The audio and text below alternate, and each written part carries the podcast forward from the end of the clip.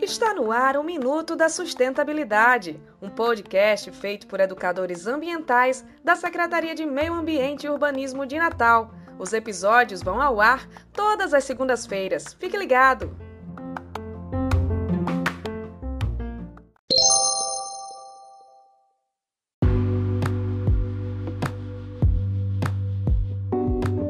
Olá! No nosso bate-papo de hoje, vamos conhecer a evolução urbana de Natal, dialogando com as nossas riquezas naturais e culturais pela ótica da educação ambiental. Quem vai nos contar tudo direitinho é o historiador Luciano Capistrano, que compõe a equipe multidisciplinar do Parque da Cidade. Conta aí, Luciano, como se deu essa evolução urbana de Natal e como está sendo trabalhado a preservação das nossas riquezas naturais e culturais. Olá, Regiane. Quero agradecer a oportunidade de estar conversando aqui sobre um tema muito importante para a nossa cidade. Este tema é bem pertinente à educação ambiental.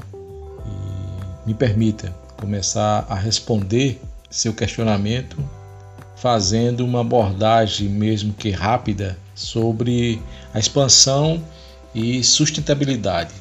A expansão urbana e a sustentabilidade são temas pertinentes à educação ambiental, totalmente pertinentes. Neste sentido, conhecer a história urbana, entender como ocorreu a organização e ocupação dessa cidade, do sol, e dos poetas, é, das aeronaves pousando no nosso rio Potengi, né?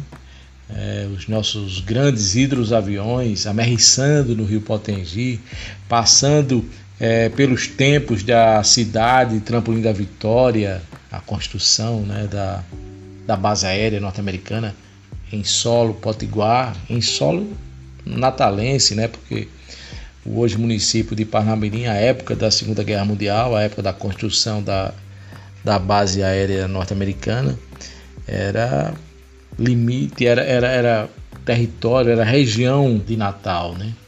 Bom, e, e a cidade de Natal então tem, tem exemplos de momentos importantes na perspectiva da urbanização com sustentabilidade. É o caso, por exemplo, da, da via costeira. Luciano, e enquanto historiador, como você vê a educação ambiental? Bom, Regiane, é, é fundamental olharmos o retrovisor, ver o passado. Claro que com o olhar do presente. Né? E é nesse sentido, então, que eu penso a educação ambiental como, um, como uma das ferramentas pedagógicas importantes quando pensamos políticas de preservação cultural e ambiental. Gestar ações de conservação da, da cultura e dos recursos naturais passa necessariamente por intervenções no âmbito educacional. É importante apresentar um patrimônio que é de todos os cidadãos, mas, na verdade, nem todos os habitantes ou visitantes da cidade o conhecem. E é neste sentido, reafirmo né, é, que eu entendo a educação ambiental como o caminho, o elo de ligação com os lugares de memória, os lugares naturais com a população, as pessoas, os viventes da urbe. O sentimento de pertença é o grande fator protetor do patrimônio cultural e ambiental. Essa é a ideia. Agora, explica pra gente como a educação ambiental é usada para despertar esse sentimento de pertencimento.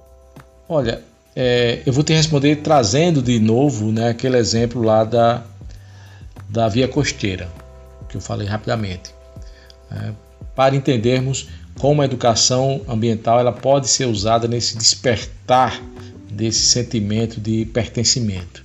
Olha só, Natal, em meados do, dos anos de 1970, é sacudida entre dois projetos aparentemente antagônicos. De um lado, grupos é, de ambientalistas e de outros gestores públicos e empresários da construção civil. É, e no centro da, da peleja, um projeto de construção de diversos equipamentos da costa litorânea da cidade. É uma via a ser aberta ligando as duas as praias né, do centro até a praia de Ponta Negra, esses dois polos importantes. Ao longo dessa via, é, Regiane, é, a previsão era de, de hotéis, shopping centers, né, nós teríamos um shopping center à beira-mar, residência oficial do governador, enfim, uma série de intervenções que ocorreriam dos dois lados, né, à beira-mar, ao lado da, do mar, né, da praia propriamente dita, e, e, e das dunas. Então vejam só, é, foram intensos debates em torno do que seria o melhor para a cidade.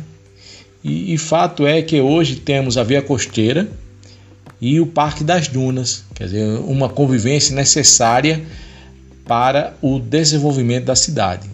Se pensarmos do ponto de vista do turismo de sol e mar, ou do turismo é, é, de parque ambiental, né, do, do, do turismo de natureza, Natal, de alguma forma, foi pioneira neste sentido, de adequar os dois espaços urbanos para atender a diversidade de interesses da urbe.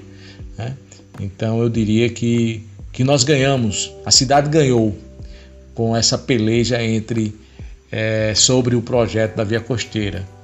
Né? É, então eu acho que é aí que entra essa questão da educação ambiental. Bom, era isso, né? E, e muito obrigado, agradeço de novo o convite e nos encontraremos nos próximos podcasts. Bem, espero que vocês tenham gostado do bate-papo de hoje. Eu sou Regiane Fernandes e esse foi o Minuto da Sustentabilidade. Esperamos você no próximo episódio. Até lá!